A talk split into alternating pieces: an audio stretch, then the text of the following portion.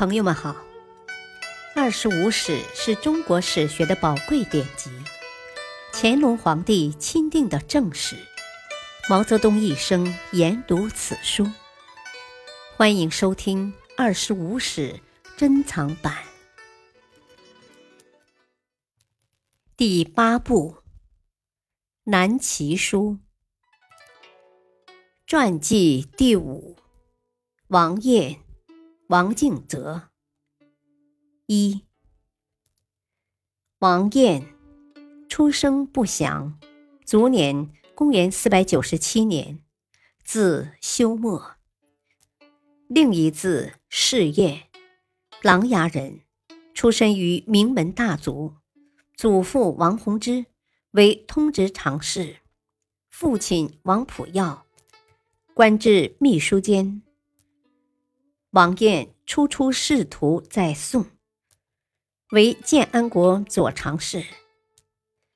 晋西王刘燮为安西将军、颍州刺史时，王晏随至颍州，任安西府主簿。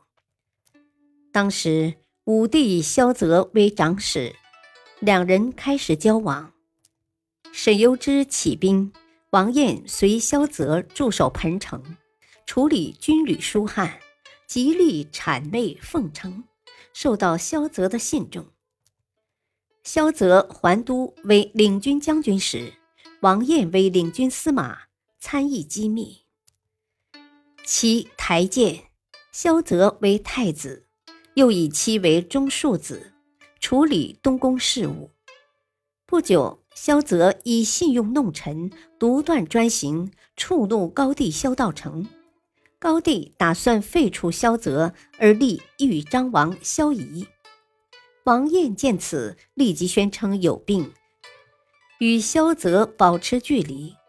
而萧泽即位后，仍以他为丹阳尹，对他的感情和信任跟过去一样，没有多大改变。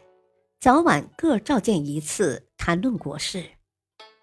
永明七年（公元489年）。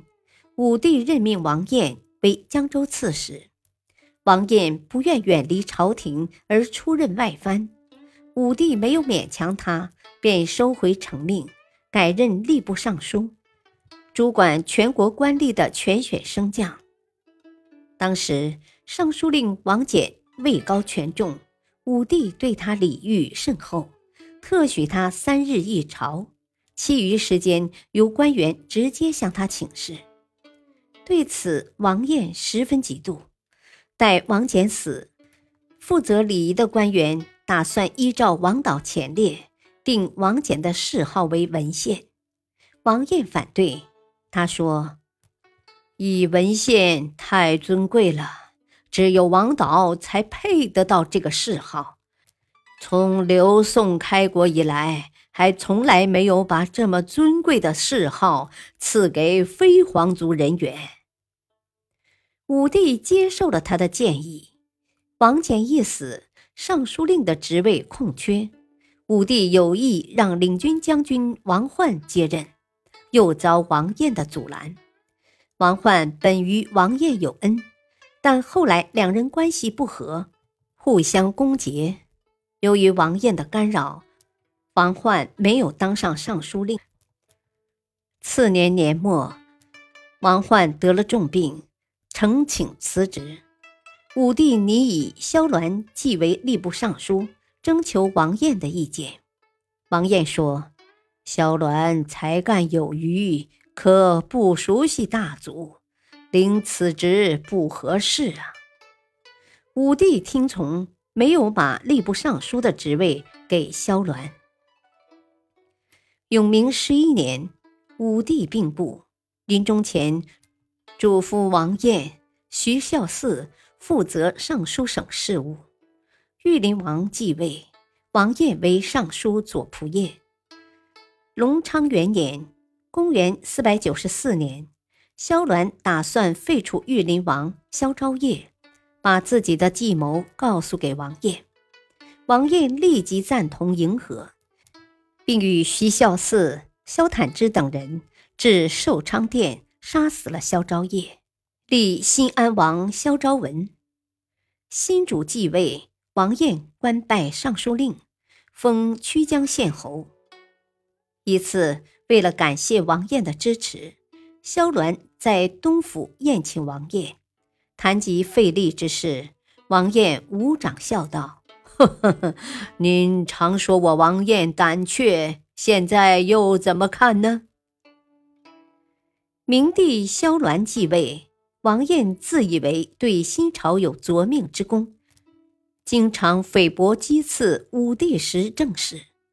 自担任尚书令后，王彦处理事情专横独断，朝廷内外的重要职位都安排给自己的亲信，并在用人方面常与明帝争执。明帝在举事之际不得不依赖重用王晏。可对王晏的为人行事十分厌恶。一次，明帝整理检查武帝时的诏书文告，发现王彦劝谏武帝不让自己出任吏部尚书的启奏，越发对王彦不满。明帝将始安王萧遥光召来，谈了自己对王燕的看法。萧遥光说：“干脆将他杀掉。”明帝心里矛盾，说：“王燕与我有功啊，且目前没有罪过，怎好杀他呢？”萧遥光淡淡一笑，说道：“呵呵，想当初武帝是何等信重王彦，可王燕能说对武帝忠心耿耿吗？以他的秉性，他怎么可能忠于陛下呢？”明帝默然无语。王燕想自己开辟府署，几次叫方士查看风水，说是会大富大贵。王燕与宾客说话时，喜欢将手下人支开，与客人静心交谈。明帝派心腹陈世范了解到了这个情况，怀疑王燕有心谋反，便动了去掉王燕的念头。奉朝请仙于文灿猜知了明帝的心思，几次禀告王燕有意图。不久，明帝又得到了陈世范的密告：王燕计划借建武四年南郊祭天之际，与武帝过去的主帅在道中起事呢。交祭前一日，明帝敕令不去南郊祭天，派人告诉王彦和徐孝嗣。徐孝嗣奉旨不语，而王彦则态度坚决，对使者陈述了自己的看法。感谢收听，下期播讲二，敬请收听，再会。